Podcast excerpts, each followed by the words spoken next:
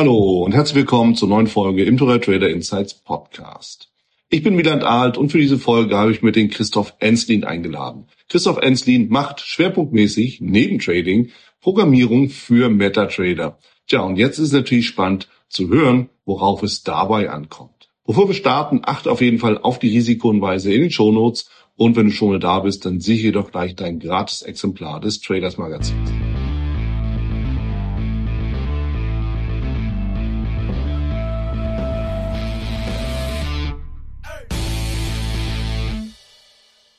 Ich bin mit Christoph Enslin hier zusammen. Christoph ist ja Trader, Programmierer, bekannt für seine Programm, ja, seine, seine Programmierung für MetaTrader 4, MetaTrader 5 natürlich. Und äh, Christoph hat auch ein Buch geschrieben, Grund genug also für uns mal miteinander zu sprechen, das ganze Thema äh, Expert Advisor, Trading und alles, wenn es ja um Programmierung geht, nochmal genau zu beleuchten. Damit Christoph, herzlich willkommen und freue mich, dass du dabei bist. Ja, Vielen Dank, Wieland, für die Einladung. Ich freue mich super, dass, dass ich hier heute mit von der Partie sein darf. Dankeschön. Ein Vergnügen. Lass uns doch direkt mal, lieber Christoph, einsteigen und wie immer die typische Frage so nach den Anfängen, nach dem Beginn. Geh mal davon aus, du warst nicht immer Trader, du warst auch nicht immer Programmierer. Was war zuerst und wie kam es dazu? ja, das ist eine gute Frage. Und, ähm, bei, also meiner Geschichte fängt an, als ich neun Jahre alt war. Da habe ich, ähm, ja, das ist sehr jung. Da hat meine Eltern haben am Frühstückstisch immer Zeitung gelesen und da kam irgend, irgendwann kamen sie immer über den Wirtschaftsteil und der Wirtschaftsteil hat natürlich diese große Seite, na, also in der Esslinger Zeitung, ich bin in Esslingen aufgewachsen, bei, am Neckar, bei Stuttgart, da war dieser Tabellenteil eine Drittelseite. In der Stuttgarter Zeitung war es zumindest eine Doppelseite oder eine, sowas in der Art. Und das hat mich dann immer so fasziniert. Aber warum sind da Tabellen in der Tageszeitung? Und habe dann mal gefragt, was ist das? Und dann sagt, sagt meine Eltern, das sind Aktien. Was sind Aktien? Ja, das ist, wenn du, also mein Vater arbeitete damals beim Daimler. Das ist also, wenn du beim Daimler bist und oder, äh, wenn du wenn du eine Aktie vom Daimler hast, dann gehört dir ein Grasbüschel auf der Wiese zwischen Pforte und dem Bürogebäude, in dem ich arbeite. Und das, und das hat mich irgendwie fasziniert. und sage, ja, das ist cool, ich will den Grasbüschel haben. Ähm, und äh, dann sind wir also los zur, zur lokalen Bank und haben mir eine erste Aktie gekauft, nach Konsultation mit einem väterlichen Freund, der gesagt hatte, damals, glaube ich, das war 87, äh, kauf dir eine Thyssen-Aktie und kauf dir eine Lufthansa-Aktie.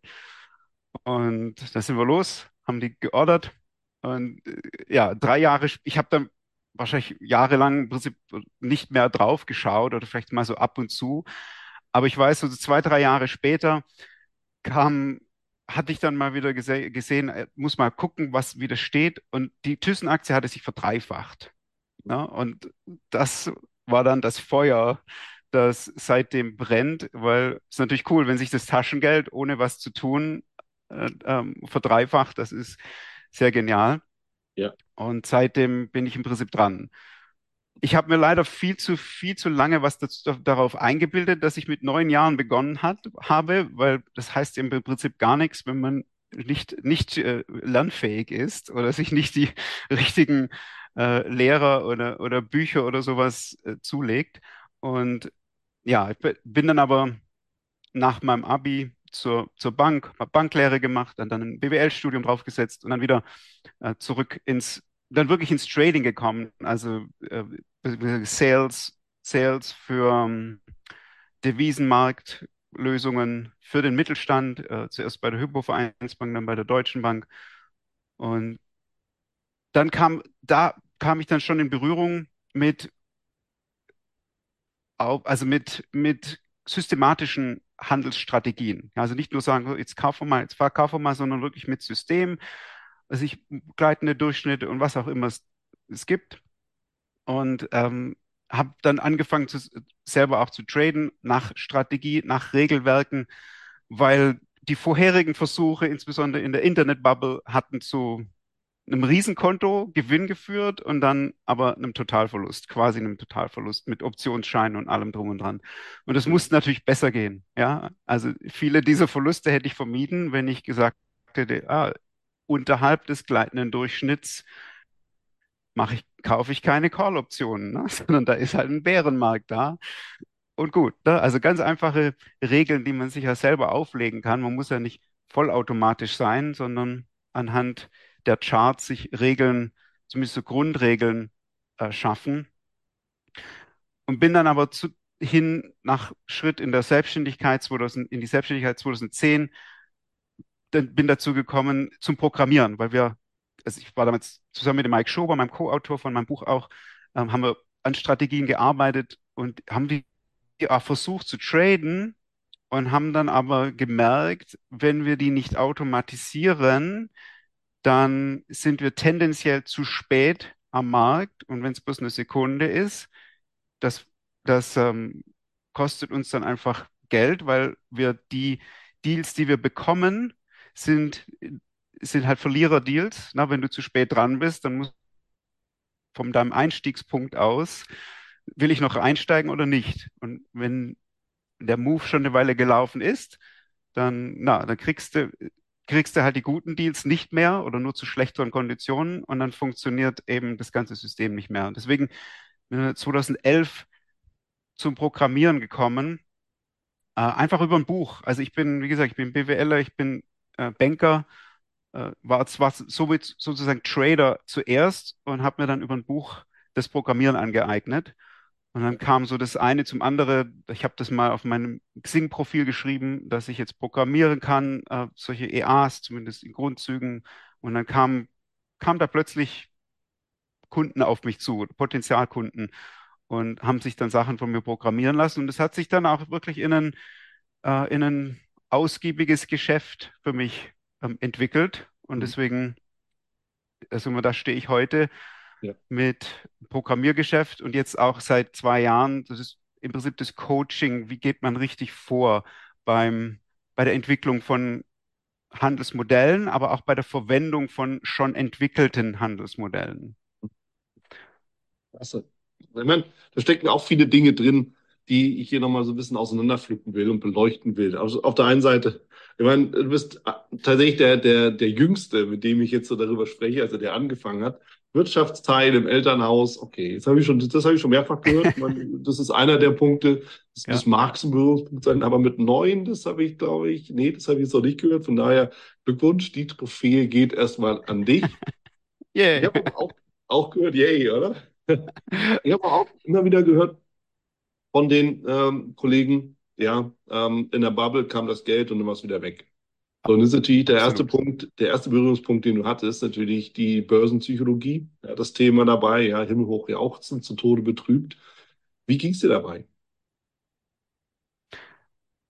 Also im Prinzip genauso, wie du es gerade beschrieben hast, der himmelhoch jauchzen, ich denke, also ich war da, was, was war ich da, Anfang 20, ja, ähm, ich dachte, ich habe hab die Weisheit mit Löffeln gefressen ne, kann alles. Der Aktienmarkt geht nur nach oben und ich bin dabei mit, mit Call-Optionen. Ne? Und super. Also besser als ich kann es niemand. Natürlich sehr, sehr, also ist, ich denke mal, es ist, wenn ich mit anderen Tradern gesprochen habe und, und Bücher gelesen habe über Börsenpsychologie, das ist ein ganz normaler Gedankengang. Also ich war, war, bin da nicht allein dabei. Aber klar, da bin ich auf Höhen geflogen und hab, konnte mir auch meinen ersten, meinen ersten Daimler kaufen davon, von dem Geld. Das ist im Prinzip alles, was noch übrig ist. War ein Gebrauchter, ein 190er, aber immerhin, ne? Das war ein Daimler und nicht ein VW Polo. War cool. und ja, äh, und dann ging es im Prinzip nur noch bergab. Ich, Leute hatten mir auch ihr Geld anvertraut, ne, weil die gesehen haben, okay, der kann, der, der klappt irgendwie, was der macht, funktioniert. Aber dann kam natürlich das Platzen der Bubble und dann war das Geld halt wieder weg. Und eben nicht nur mein eigenes, sondern auch das von anderen. Und das ist, das hat mir sehr, das geht mir sehr nach und das, das geht mir auch heute noch nach, dass, dass, ähm, dass das, ja, dass ich da im Prinzip nichts gelernt habe oder ich, ich weiß nicht, ich konnte da nichts lernen in dieser Zeit, weil ja alles funktioniert hat. Und man lernt ja aus seinen Fehlern immer viel, viel mehr als aus dem, was funktioniert. Ja. Und das, ja, das, deswegen bin ich auch heute noch sehr, sehr vorsichtig mit, mit Empfehlungen und zu sagen, okay, gerade wenn es jetzt um Handelssysteme, um, um Expert Advisors, um EAs geht, äh, zu sagen, der funktioniert und der funktioniert nicht. Äh, äh, ich bin da immer extrem übervorsichtig und nur wenn ich wirklich, wirklich überzeugt bin von einer Sache, die ich auch selber mit all der Erfahrung jetzt handeln würde, sage ich, das kann funktionieren, es muss aber nicht und es, es könnte für mich funktionieren, es kann aber, muss, muss aber auch nicht für dich funktionieren. Und wie lange es funktioniert, wissen wir schon gar nicht. Ähm, ich bin da also sehr, sehr vorsichtig zwischenzeitlich mit, mit Empfehlungen ähm, ja. aus dem Grund und auch mit dem Verwalten vom Geld von anderen. Das ist mir immer noch so ein bisschen ein, ein rotes Tuch. Ja, absolut. Ich meine, ich kenne das ab und an, kriege ich auch diese Anfragen, hey, kannst du nicht für mich? Nein. Genau, genau aus dem Grund. Dass, wenn machst, du, machst das, du auch nicht? Eigene, okay. Ja. Mhm. Genau, wenn, was, wenn du das eigene Geld nimmst, okay, ist eine Sache. Aber wenn du jemand anders dann, das ist die, die Verantwortung. Und das ist auch, das muss ja jeder, aus meiner Sicht, jeder für sich selber auch übernehmen, diese Verantwortung. Dafür bilden wir auch aus. Ja. Da, dafür nehmen wir die Leute auch an die Hand, verantwortungsvoll und verantwortungsbewusst an die Hand, um denen das Rüstzeug zu geben. Aber man muss uns eben auch selber machen. Okay, andere Story. Ja. Aber was mich dabei auch fasziniert, weil das ist eben gesagt, ja gut, es gab damals nichts zu lernen, weil alles funktioniert hat. Das ist ja auch einer dieser Trugschlüsse, der Trugschlüsse, genau, die, die, die auch im Leben ja auch immer da sind. Ja, man denkt immer so, hey, du hast so ein tolles, angenehmes Leben, also nicht ich, sondern mal so allgemein gesprochen. Du muss es doch gut gehen. Und wenn man sich zu Menschen anguckt, die eigentlich total widerstandsfrei durchs Leben gehen, schaffen diese ihre eigenen Probleme selbst, mhm. um irgendwas zu lernen. Also das ist manchmal mein Eindruck, weißt du? Und von daher, ja, es gab da nichts zu lernen, weil alles easy ist. Ist etwas, was das muss man auch erstmal begreifen, oder? Was denkst du? Mhm. Ja, das stimmt. Also die, diese Lehre, das ist ja dann quasi, man, man lernt zu lernen. Und das habe ich viel zu lange nicht gelernt. Na, also ich, ich würde sagen, klar, habe ich, war ich an der Uni und ähm, habe Trainee-Programm gemacht und, und Banklehre und sowas, habe ich viel gelernt. Aber ich weiß, dass ich damals in einem Mindset war, allgemein, wo ich sage, ich kann, also wo ich von, von mir selber im Prinzip gedacht habe, ich kann das schon, ich muss nur noch ein paar Details lernen. Mhm. Und das ist auch ein Druckschluss. Also das ist, den hab, da bin ich auch ganz ehrlich gesprochen, erst, ich sag mal, vor wenigen Jahren, vielleicht erst vor, vor drei, vier Jahren, da, da, darauf gekommen zu sagen, warte mal, äh, ich muss an mir selber, an meinem Mindset arbeiten, um hier irgendwie Chance auf Erfolg zu haben. Langfristigen Erfolg. Ja, das ist auch ein wichtiger Punkt. Und da bist du eben wieder Unternehmer. Das, das darf man auch gerne mal beleuchten, weil es gehört dann doch immer mit dazu. Ich habe hab gerade eben auch ein Gespräch geführt, da ging es auch darum, ja, du bist doch irgendwie, ja, du, du, das Trading ist ja auch Unternehmen. Ja? Du bist als Trader Unternehmer, du bist aber auch als Programmierer, ja, mit deiner Gesellschaft, bist ja auch Unternehmer. Und so, da kann man mehrere Sachen zusammenführen. Jetzt kann man natürlich wieder sagen, ach na ja, guck mal mit der Börse und so, eine Sache, aber jetzt macht er ja Programmierung. Aber es gehört eben alles zusammen. So, weißt ja. du? Und dann bist du immer bei der Frage, ja, bin ich jetzt nur Trader oder bin ich nur Programmierer oder bin ich alles oder bringe ich den Leuten auch das bei? Und ich führe, führe diese Gespräche, wenn man so reinhört in die verschiedenen Folgen, der wird es ja immer wieder auch hören. Das ist ja wie so ein roter Faden, der sich durch unsere Biografien zieht wo wir sagen, wir sind auf der einen Seite sind wir eben Trader und das bleiben wir auch immer. Aber es gibt eben da draußen noch so viel mehr spannende Sachen zu entdecken, ja. aufzubauen, zu entwickeln und auch zu lernen. Dann müsste ich doch gesteuert sein, wenn ich nur Trader wäre. Weißt du, was ich meine? Und das kommt aber genauso. Ja, absolut. Also die, die manchmal, also ich habe meine Phasen, wo ich sage, Traden selber ist stocklangweilig. Ich will damit nichts mehr zu tun haben. Ganz, ganz ehrlich gesprochen. Ne? Ja ich komme immer wieder zurück, weil es dann doch wieder immer wieder die Faszination kitzelt und weil es natürlich eine irre Opportunity, Opportunity ist, also eine irre Chance, ähm, Geld zu verdienen. Äh, aber gerade jetzt Faszination in Richtung Vermarktung, Online-Vermarktung von, also von Informationsprodukten zum Beispiel, ne, wie, wie meinem Kurs, wie mein, mein Buch oder sowas. Ähm, oder natürlich auch mein Programmierangeboten ähm, die Herausforderung, die darin steckt, ist natürlich auch ist eine ganz andere. Und die fasziniert mich derzeit mehr als das Traden selber, wo, ja. wo natürlich die, das Thema an sich ist natürlich immer noch, es geht um Traden. Und, ja. Aber ja, es ist quasi so ein äh, anderer Blick. Das wird dir wahrscheinlich genauso gehen, ne? Oder, ja? Absolut, zu 100 Prozent. Ich, ich formuliere es mal ganz drastisch. Mir würde es nicht fehlen, eine Woche oder zwei Wochen zu traden. Würde, äh, nicht zu traden. Es würde mir nicht fehlen. Ja. Mir würde es aber fehlen, ein oder zwei Wochen nicht in Kontakt mit anderen Menschen zu sein. So ist es. Genau. Ja, weißt du, so. Und das, aber das muss jeder für sich selber eben erkennen und entdecken. Ich, ich bin eben auch anders gestrickt als andere. Ja, ich bin, und das merke ich immer ja. mehr, ich bin völlig menschenorientiert.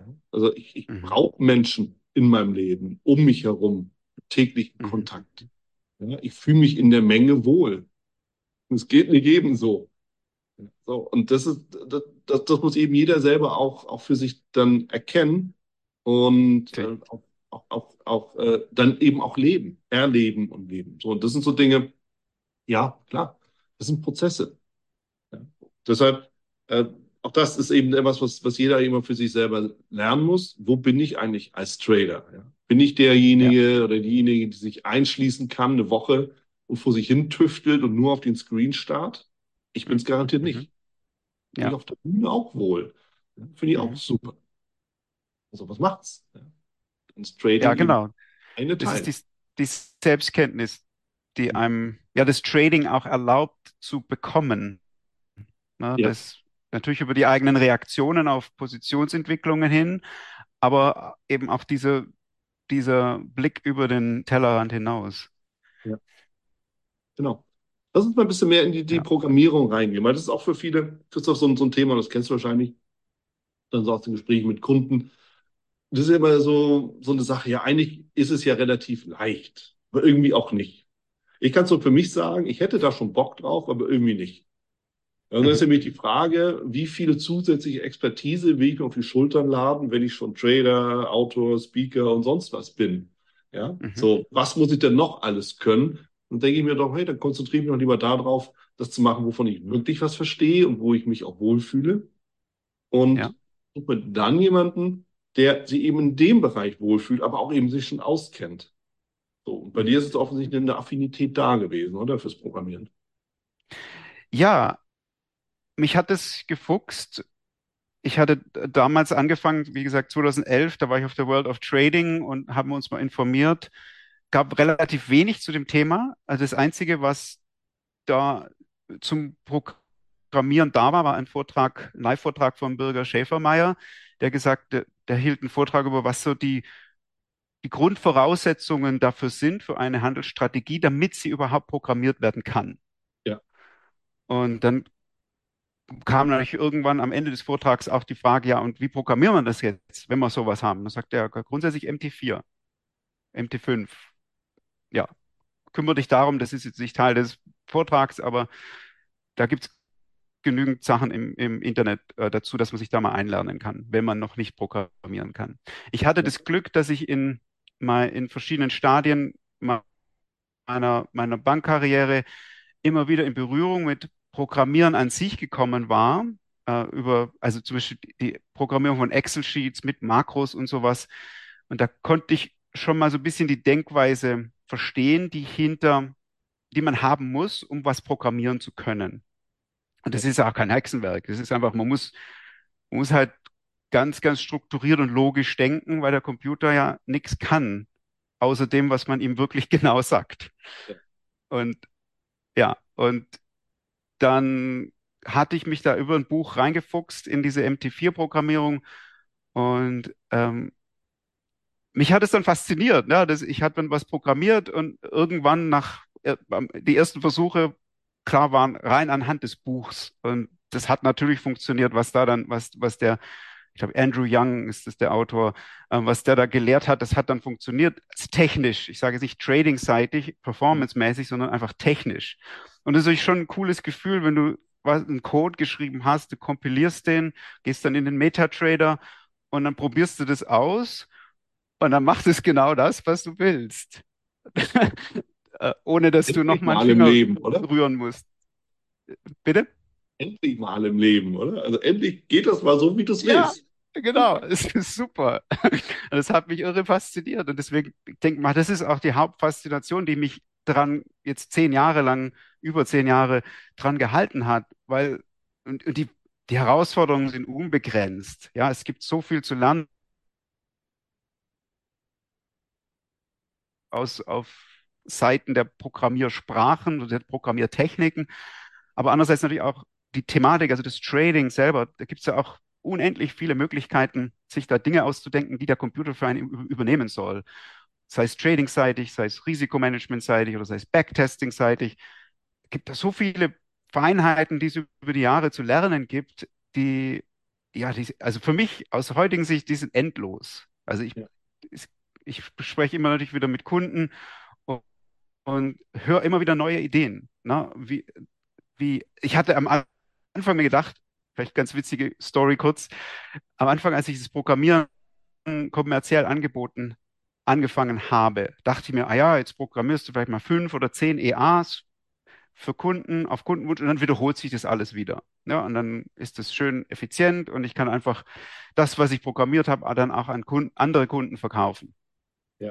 ja, es kam in über 2000 EAs, die ich seitdem programmiert habe, kam es ein einziges Mal vor, dass exakt die gleichen Wünsche vom Kunden kamen. Und das, und das war im Prinzip ein sehr simples Stochastik, irgendwas Überkreuzungsmodell ähm, mit im Prinzip ohne irgendwelche Money Management Vorgaben, sondern nur mit fixer Lot Size. Und ja, das war das Allereinzigste, das wirklich exakt gleich war. Alles andere gab es immer andere Nuancen und ja, weitere Gedanken. Irre. Also deswegen ist das auch war das auch immer eine spannende Sache für mich, hier jetzt neue EAs zu programmieren und ja, und den Kunden zu liefern. Ja, ja. Und damit sprichst du einen Punkt ganz deutlich aus und der lautet, Trading ist individuell. Das sage ich ja auch oft genug. Ja. Ja, wer, wer, wer, lange zuhört, der, der kann schon gar nicht, der kann es ja mitbeten förmlich, aber es ist halt so, ja. Es ist, ist genau das. Gib, gib den Leuten ein System und du hast so viele Systeme, wie du Leute hast. Mhm. Ja, jeder auch das anders interpretiert. Das ist aber auch aus meiner Sicht, wenn ich die, wenn ich meine Strategie präsentiere, ich gebe den, den Leuten, die zuhören, immer die Möglichkeit in die Hand, das Management entsprechend anzupassen. Mhm.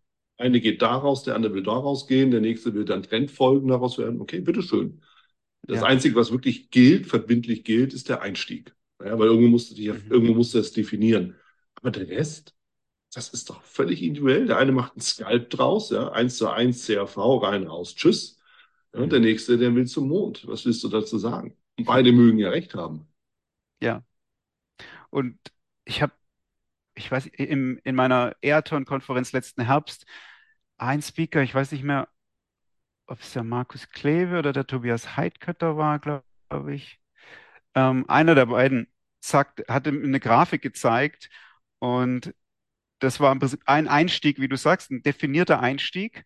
Und dann geht, geht der, ging der Kurs hoch und runter, hoch und runter und irgendwann lief er ins Take Profit. In, genau. Dann hat er eben drei Linien, die Take Profit Linie, die Einstiegslinie und die Stop Loss Linie. Nichts wurde gerissen, eben bis, weiß ich, zwei Tage später der Take Profit. Und es gibt, ist, diese Grafik ist, ist Teil einer Untersuchung, die hieß, die da hieß, ähm, hier wie würden die Leute reagieren? Also das ist die Strategie. Ich, also ja. Einstieg ist festgelegt, Stop-Loss unten, ähm, Take-Profit oben. Wer hält bis zum, bis zum Ende? Wer hat den Deal wirklich im Take-Profit geschlossen zwei Tage später?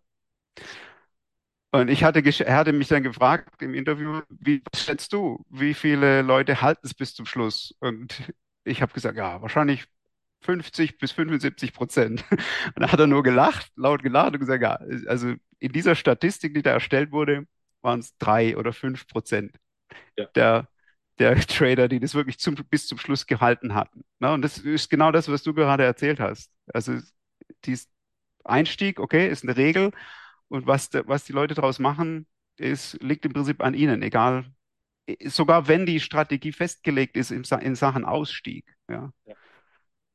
ja. Weil klar, da kommen die Emotionen ins Spiel. Und da muss man sich überlegen, okay, wenn es dann eben so ist, ja, jeder reagiert ja dann anders, kann die Maschine den Job nicht besser machen. Jetzt sind wir natürlich sofort in der Programmierung drin. So, jetzt haben wir dann festes Einstiegssignal. Okay, alle gehen zur gleichen Zeit an der Startlinie ins Rennen. Dann müsste man noch sagen, okay, wenn ich jetzt irgendwie sowas mache, dann müsste doch den perfekten Trade daraus machen. Einer sehe ich ja. laut der Erfahrung von den 2000 Strategien, die du jetzt programmiert hast, gibt es so etwas wie den perfekten Trade oder ist das immer so ein bisschen, naja, Pi mal Daumen? Also es ist, den perfekten Trade gibt es nie. Ne? Also, dass du, ist, äh, ja, also vielleicht ist ab und zu in einer Handelsstrategie ist einer von 100 Deals, da denkst du, ah, das ist ein Traum. Ja? Alle anderen sind Kampf sozusagen. Und ähm, ja, also das ist auch die wahre Herausforderung, also auch im EA-Trading, im Trading mit Expert Advisors. Klar, also weil es eben das, das System selber, und das, das glauben mir viele am Anfang nicht, das, das System selber, das du handelst, auch wenn du wirklich bloß den fertigen ER hast, er ist super getestet und, und die Handelsstrategie soll jetzt diese perfekten Deals machen und hat in der Vergangenheit super funktioniert. Und sagen wir mal, eben selbst wenn wir annehmen können, mit guter Wahrscheinlichkeit, dass die in Zukunft funktioniert, es ist die Zukunft, ja. Und selbst wenn dann perfekte Trades kommen würden, es würde jeder anders darauf reagieren. Also diese, diese Versuchung, in, selbst in ein perfektes System manuell einzugreifen, die ist einfach immer da. Und es, einerseits ist es eine Versuchung, andererseits kann es aber auch immer wieder Sinn machen, ja. äh, das, das zu tun, weil ein, ein System, ein Handelssystem, eine Handelsstrategie ist ein Rahmen, ne, die, aber die, die nicht auf jeden auf jede Marktsituation passt. Und deswegen ist es so wichtig, ein System für sich selber anzupassen.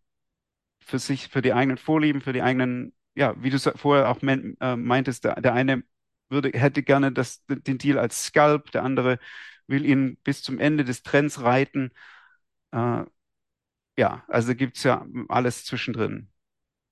Ja, ich meine, das ist natürlich genau das, was ja, was, was, was auch ein Nachteil sein kann. Es gibt ja immer diesen Trade-off zwischen, ich, ich lasse so, so ein Programm laufen und ich fummel da rein. Ja, man fühlt sich ja immer super, wenn man sagt, okay, guck mal, jetzt habe ich, wäre ich jetzt hier nicht manuell ausgestiegen, wäre der Trade ein Verlust geworden. Aber um, mhm. umgekehrt ist es natürlich genauso wahr. Ja, also mhm. was ist denn jetzt so richtig? Ja, ist es richtig, ein System laufen zu lassen, no matter what? Oder mhm. ist es richtig, dann eben doch irgendwo sich zu orientieren und sagen, okay, unter den Umständen lasse ich das alleine laufen oder in anderen Umständen lasse ich das eben nicht alleine laufen, sondern mische mich mit ein, weil der Mensch ist ja, wir sind ja nicht bei Cyberdyne, ja, ist zum Glück ja doch immer überlegen. Ja, und ähm, wo, wo, wo ist die Grenze oder was ist so aus deiner Sicht da der entscheidende Faktor? Also ich weiß, ich denke, das ist eine ganz individuelle Sache. Also ich äh, Ja zu beiden Seiten. Also äh, sollte man es durchlaufen lassen auf, auf immer und ewig oder sollte man regelmäßig eingreifen? Äh, es kommt darauf an. Also beides ist möglich. Ich, für mich persönlich, ich weiß, ich sollte niemals eingreifen. Mhm. Weil ich tendiere, ich weiß, wenn ich, wenn ich manuell so handle, also im Kurzfristhandel agiere, ähm, dann tendiere ich dazu, Verluste zu machen. Manuell. Ja. ja? Ähm, das weiß ich von mir. Das heißt, wenn ich in so einem EA, der kurz, kurzfristig handelt, oder sagen wir, ein, zwischen einer Stunde und einer Woche Haltedauern hat, wenn ich da eingreife, dann werde ich über die lange Frist das Ergebnis verschlechtern. Klar habe ich dann mal diesen perfekten Ausstieg erwischt oder sowas, aber über die lange Frist entgehen mir Verluste oder wie auch immer. Oder ich, ja. Äh, ich mache nicht die ganzen Gewinne mit ich habe auch ähm, wieder in unserer äh, EATON-Konferenz im, im Herbst, hat, war ein Speaker dabei, der, der sagte, du kannst das aber lernen. Das im Prinzip, die, diese andere Seite kannst du lernen. Und zwar fängt es damit an, das zu tracken. Zu sagen, also wenn ich eingreife in ein Handelsmodell, das feste Regeln hat, dann bitte tracke es. Also ähm, schreib dir auf, wie viel du mehr Gewinn oder mehr Verlust gemacht hättest im Vergleich zum theoretischen Verlauf, weiteren Verlauf des Deals.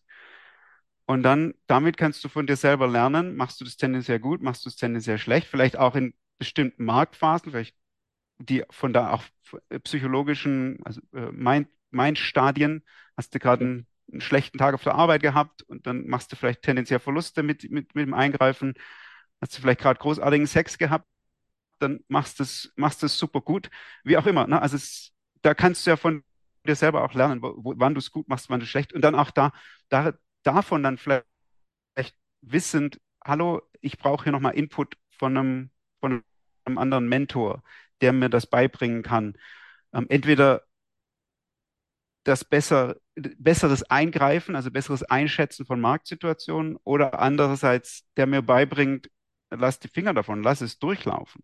Ja, je nachdem, wo die Richtung hingehen muss. Ich weiß für mich,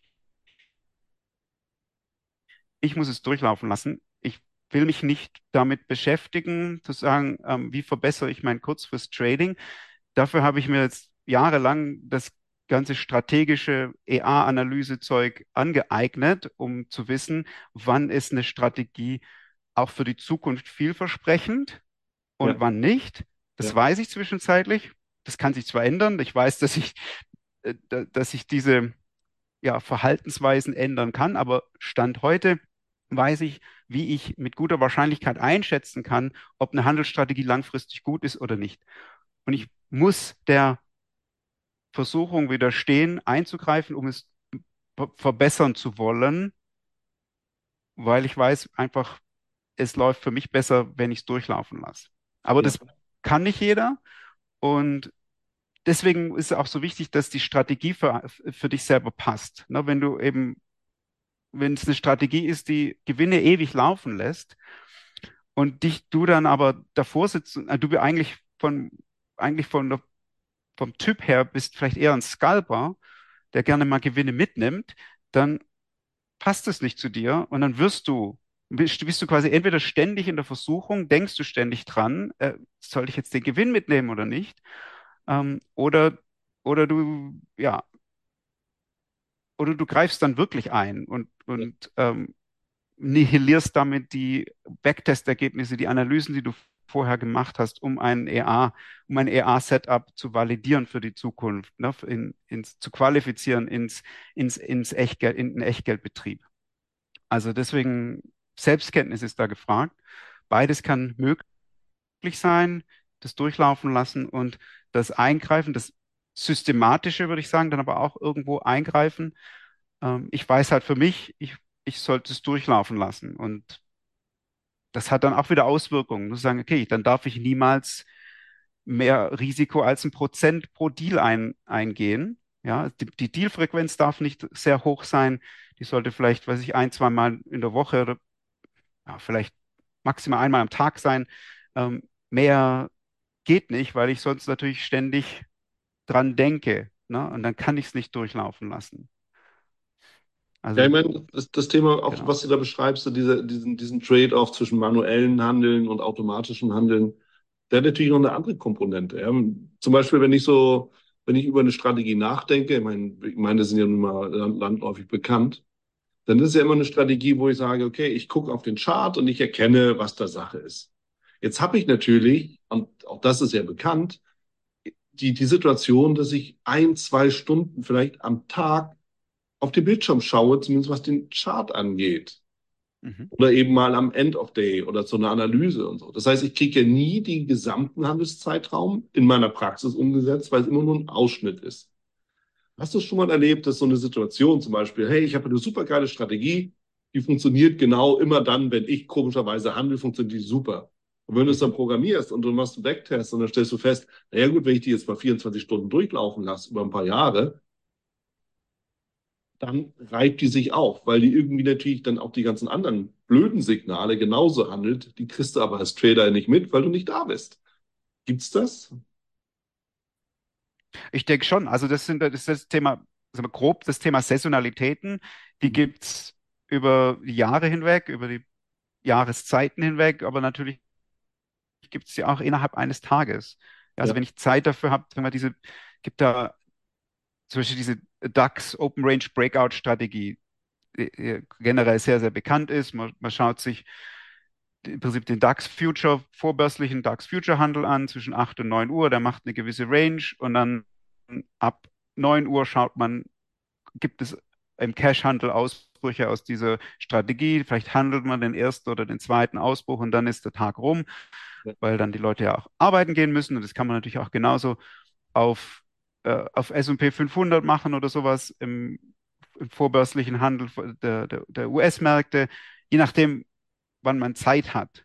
Ja. Und solche Intraday-Zeiträume, die tendenziell mit einer Stunde und ähm, man kann das ja aber auch in ERAs reinprogrammieren, dass man sagt, okay, ich habe so einen Signaltyp, den ich eben handle, wenn ich Zeit habe. Äh, da macht mir eine Uhrzeit rein, ne? Handelszeiten, also dass nur Signale ausgewertet werden sollen von diesem EA, die zwischen bestmöglich ähm, ja, delegieren kann. Ähm, also das, was ich eigentlich manuell machen würde, das dann bestmöglich delegieren kann an den Computer. Ähm, macht er was? Also macht das richtig oder würde ich jetzt einen Deal vielleicht nicht machen? Es gibt auch die Möglichkeit, Halbautomaten zu programmieren.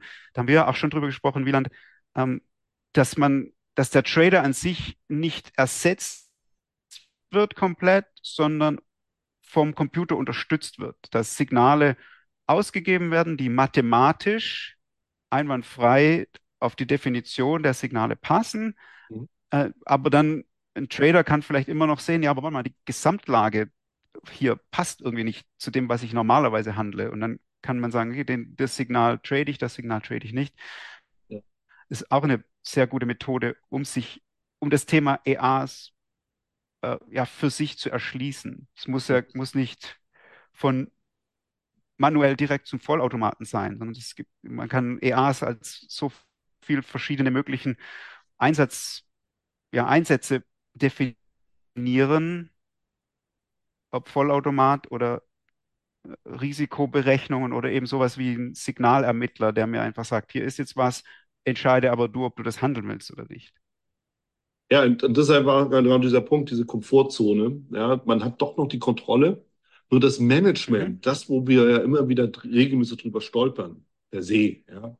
Also ich behaupte mal, die meisten stolpern über das Management einer Position, ja, weil sie zu früh, zu spät, so wie auch immer, als Mhm. dass sie das Signal nicht richtig interpretieren. Das ist ja am Ende auch nicht so wahnsinnig komplex, meine Güte. Ja, also, also Ja. das, das, das, das geht dann schon. Und selbst wenn du das mal falsch interpretierst mit dem richtigen Management, wird es dich auch nicht zerreißen.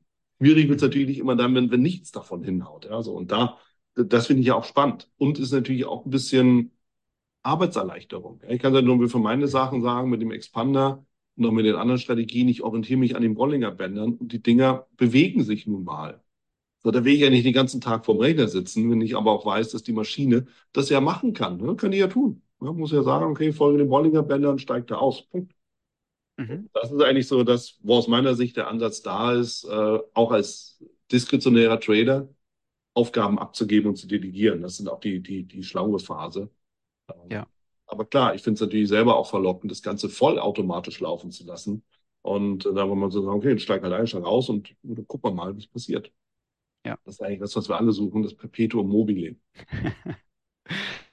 Ja, ob es das gibt, ist die Frage. Also ich habe mal kürzlich das Buch gelesen über den Jim Simons, den Renaissance Hedgefonds Manager, der so eine Maschine angeblich hat, aber der hat auch, glaube ich, 30, 40, 50 Jahre daran gearbeitet, dass das jetzt wirklich funktioniert, seit 10 oder 20 Jahren. Ähm, und es ist, es ist trotzdem Arbeit. Ne? Du ist, die Arbeit ist dann jetzt aber anders. Die Arbeit ist jetzt nicht mehr, ich muss den Chart beobachten und nach Signalen filtern und entscheiden, ob ich long oder short gehen soll oder nichts tun soll, sondern die Arbeit ist jetzt, sich in Strategien einzuarbeiten, die langfristig zu analysieren, um herauszufinden, ist gerade ein guter Zeitpunkt für eine Strategie oder nicht.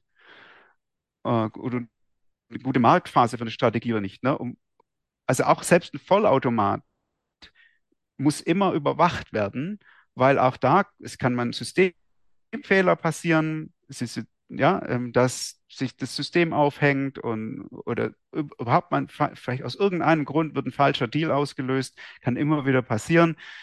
Äh, aber dann natürlich noch viel wichtiger, wenn eine, wenn sich Anzeichen häufen, dass diese Strategie, die jetzt, was ich zehn Jahre lang funktioniert hat, dass die jetzt eben nicht mehr funktioniert, warum auch immer, dann muss man ein Auge drauf haben, um das Ding ausschalten zu können, diesen Vollautomaten. Ja, Ja. klar lässt sich das dann, das könnte man im Prinzip auch noch programmieren. Ähm, die, diese Gedanken sind keine Grenzen gesetzt. Ja. Äh, ich mache es in der Regel aktuell so, dass ich sage, okay, ich habe eine Hauptstrategie, die soll vollautomatisch laufen und dann definiere ich einen Tradingplan, der mir da sagt, wann schalte ich das Ding aus. Das ist im Prinzip das Herzstück dieses Plans, ist der Plan, wann ich das, wann ich aus der Strategie rausgehe. Es muss Ja. wie ein Tradingplan für eine, für einen einzelnen Deal, der mir sagt, hier steige ich ein, hier steige ich aus. Bloß, dass es jetzt im Prinzip auf die ganze Deal-Serie, auf die ganze Strategie, die über, also die täglich oder wöchentlich die bestimmte Dealanzahl macht, wenn man dann sagt, okay, dann, dann und dann steige ich aus einer ganzen Strategie aus. Ja, Ich meine, das ist ja was, äh, ja, auch das, der, der Stop-Loss und die Strategie. Einige nutzen ja zum Beispiel die Equity Curve dann dazu. Ja, also ist, ist die irgendwann wie so ein gleitender Durchschnitt, ne, kommt dann irgendwie die, die, wird die Equity Curve nach unten durchstoßen, steige ich aus, schalte ich die Strategie ab, lass die virtuell weiterlaufen, wenn dann wieder nach oben geht, schalte ich die Strategie wieder an. Ja, muss man eben aufs Demokonto wechseln. Wäre das so eine Idee? Mit einfachen ja, Mitteln? genau. Ja. Richtig. Das ist, das ist, also die, das ist die zweite Idee, die ich, die auch ein bisschen komplizierter zu verfolgen ist, äh, weil, ja, man ist jetzt in, ich kenne kein Handelssystem, das eingibt, das eine, ein Moving Average auf die Equity-Kurve eingebaut hat, sondern das muss man sich halt exportieren und im Excel ähm, selber im Prinzip errechnen. Ist kein Hexenwerk, aber es halt, sind halt zusätzliche Arbeitsschritte. Und die, aber die, das ist im Prinzip, ja, das ist die, die zweite Möglichkeit. Die einfachere, die erste Möglichkeit ist zu sagen, ich habe einen historisch gesehen, wenn ich Backtests mache, mit zum Beispiel 1% Dealrisiko, habe ich historisch gesehen, sagen wir 4 oder 5 oder 10% maximalen Drawdown der Strategie. Mhm. Und wenn dieser Drawdown jetzt nach jahrelangem Handel vielleicht plötzlich ausgeweitet wird auf 12 oder 15, wenn wir sagen von 10% ausgehen, wenn es dann auf 12 oder 15 oder 15% ginge, dann weiß ich, okay, jetzt ist irgendwas nicht mehr so, wie es in der Vergangenheit war. Und damit sollte ich allerspätestens dann das Ding ausschalten. Das ist dann kein Moving Average auf die Equity-Kurve, sondern quasi ein, ja, ein, ein Drawdown von der Höchstmarke. Mhm. Und das ist so die, die Basis. Man kann das dann auch an verschiedenen, äh, ähm, man kann also man kann dann eben den Schritt gehen und sagen, okay, ich mache mir eine Equity-Kurve und darauf ein Moving Average. Sollte man dann auch untersuchen, ob das tendenziell funktioniert für diese Art der Strategie, die ja im Ein also im, im, im Zwiegespräch mit, mit dem Markt steht. Funktioniert das tendenziell, lässt sich natürlich aber sehr gut untersuchen, spätestens äh, auf jeden Fall im Excel. Und man kann aber auch, an, also neben diesem Drawdown zum Beispiel, kann, könnte man sich auch andere analytische Kennzahlen dieser Strategie anschauen und sagen und schauen, wie die sich über die Zeit entwickelt. Ja, ich habe äh, eine gewisse Trefferquote zum Beispiel. Wenn die sich stark verschlechtert, bevor der Drawdown ähm, ja, erreicht ist, dann Ja. sollte ich vielleicht rausgehen aus der Strategie. Vielleicht auch andersrum, zu sagen, okay, ich hatte jetzt einen richtig, ich hatte jetzt einen historisch super Lauf. Also habe jetzt, was ich, zehn Deals, zehn Gewinndeals in Folge gemacht und mein durchschnittlicher, meine durchschnittliche Gewinnserie in dieser Strategie ist vielleicht fünf. Mhm. Dann könnte ich mir auch überlegen, quasi wie ein Take Profit bei einem Ja. Deal, würde ich sagen, okay, jetzt nehme ich mal quasi diese Gewinne mit auf Strategieebene und warte erst mal ab, was jetzt kommt. Weil ja Ja. die, eine Gewinnserie Serie von 10 einfach doppelt so hoch ist wie, das durch, wie der Durchschnitt, dann ist die Wahrscheinlichkeit da, dass jetzt vielleicht auch mal wieder eine Verlustserie kommt. Ne? Und Wieder zum Management führt. Da Das sind wir muss wieder dabei. Ja, klar, es ist Management. mhm. Äh,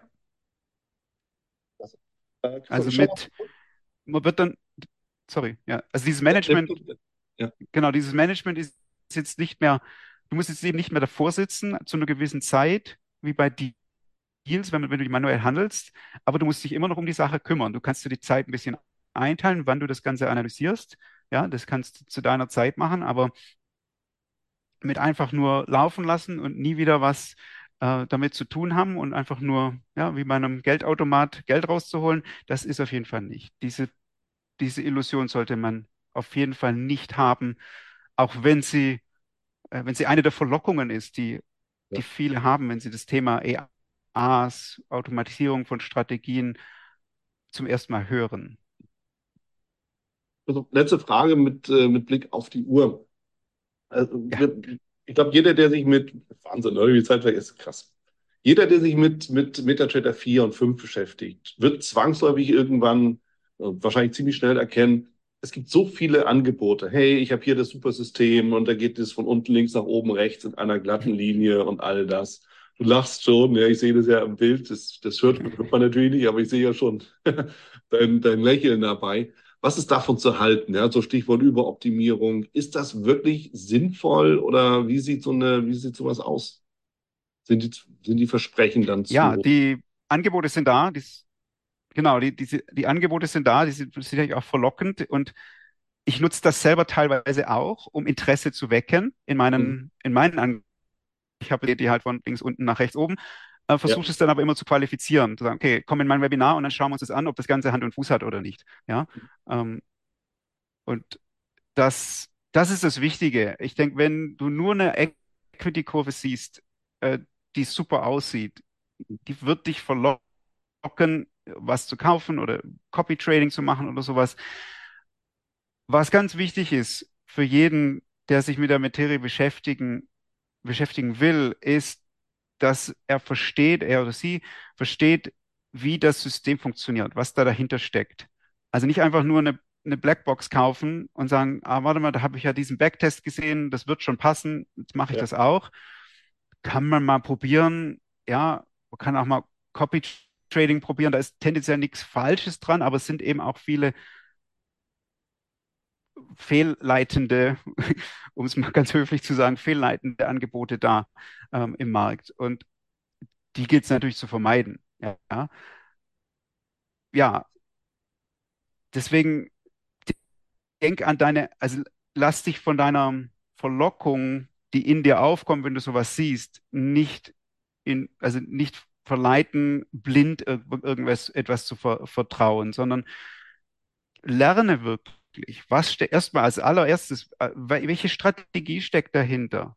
Also bei, bei so einer Kurve. Wenn zum Beispiel sich herausstellt, dass es eine, irgendeine Martingale-Strategie Strategie ist, über die ich auch schon sehr viel geschrieben habe, ähm, die, die werden oft verwendet, um solche, was ich, 90-prozentigen Trefferquoten zu zeigen, eine stetige Linie, wenig Drawdown und dann geht es für zwei, drei, vier, fünf Jahre vielleicht auch gut.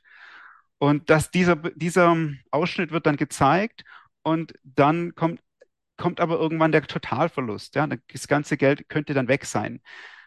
Das ist, das sind Sachen, die, die man im Prinzip erkennen sollte auf, auf Anhieb. Das Mhm. sind solche Equity-Kurven, die wirklich, also in der Kontostandskurve im Prinzip keinen, keinen Rückgang haben. Die haben teilweise, wenn das echte Bild gezeigt wird, dann gibt es da solche, gibt noch die Equity-Kurve, die quasi über der, über oder unter der Kontostandskurve liegt. Im MT4 wird die grün angezeigt. Die hat dann solche Zacken nach unten. Aber das ist eben dann, wenn, wenn ein anderer Deal geschlossen wird, liegt ein, liegt ein vorheriger Deal wirklich rattenschlecht im Verlust und dadurch geht die Equity-Kurve runter, aber die Kontostandskurve nicht. Die, der, die bleibt zum Beispiel glatt. Sowas sollte man auf jeden Fall wissen, dass das solche Strategien sind, die wirklich riesig, also hohe Wahrscheinlichkeit haben, dass sie irgendwann in Totalverlust laufen. Deswegen ist es wichtig, dass man die Strategie versteht und dass man die Testmethodik versteht. Also, äh, dass man zum Beispiel In-Sample und Out-of-Sample testet, dass man andere Robustheitstests durchführt, ob eine Strategie das halten kann, was es verspricht, ob ein, eine Equity-Kurve, die man sieht, die einem gezeigt wird, ob die auch wirklich, ja, ob die auch in Zukunft das halten kann, was sie verspricht. Sonst unterliegt man immer der Gefahr, irgendeinem, ähm, also einer Strategie mit viel zu hohem Risiko, äh, ja, zu folgen oder eben dass man was überoptimiert hat, dass man sagt, okay, in einem Zeitraum X hat irgendwas super, super funktioniert, mhm. äh, in einem Zeitraum Y wird es aber nicht mehr funktionieren in, in der Zukunft. Und da, da gilt es natürlich auch eine große Lernkurve zu durchschreiten, um da mit Erfahrungen zu sammeln. Ja. Also, fassen wir zusammen. Auch das ist Arbeit, ja. Auch da gehört Management mit ja. dazu, auch da gehört Fachwissen mit dazu, auch da gehört Verantwortung zu übernehmen mit dazu. Bedeutet, am Ende müssen wir doch unser Handwerk verstehen, oder? Absolut, ja. So wie du ein Auto bringt dich automatisch quasi von A nach B, aber du musst immer noch wissen, wie man es fährt. Wie man ja, die Kupplung drückt oder die Bremse drückt, den Blinker setzt. Ja. So. Danke dir sehr für deine Einblicke, für deine spannenden Einblicke. Ich kann dir schon sagen, das war nicht das letzte Gespräch, ganz klarer Fall. Denn äh, wir haben natürlich noch einige Dinge, die, die wir thematisieren können. Aber ich denke jetzt so für den ersten Einstieg gab es da schon mal viel, viel, viel Informationen. Nochmal danke dafür und äh, erstmal alles Gute und auf bald. Dankeschön. Bis dann, Wieland. Tschüss an alle. Das war's auch schon wieder hier im Torero Trader Insights Podcast. Ich freue mich, dass du dabei warst und ich wünsche dir natürlich viel Erfolg bei der Umsetzung der Impulse.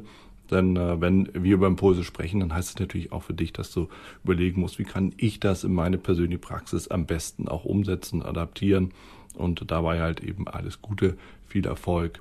Wenn dir der Podcast gefällt, dann teile ihn auf jeden Fall mit deinen Freunden, Bekannten und all denen, ne, von denen du weißt, dass sie sich für Börsenhandel und Trading interessieren. Hinterlass mir gerne auch eine Bewertung oder schick mir eine E-Mail, wenn du mit mir in Kontakt treten möchtest. Folge mir auf Facebook und vergiss nicht den Newsletter zu abonnieren der Torero Trader School, um eben immer auf dem aktuellen Stand der Dinge zu sein, was Veranstaltungen, Ausbildung, Schulung, Vorträge oder auch neue Artikel angeht.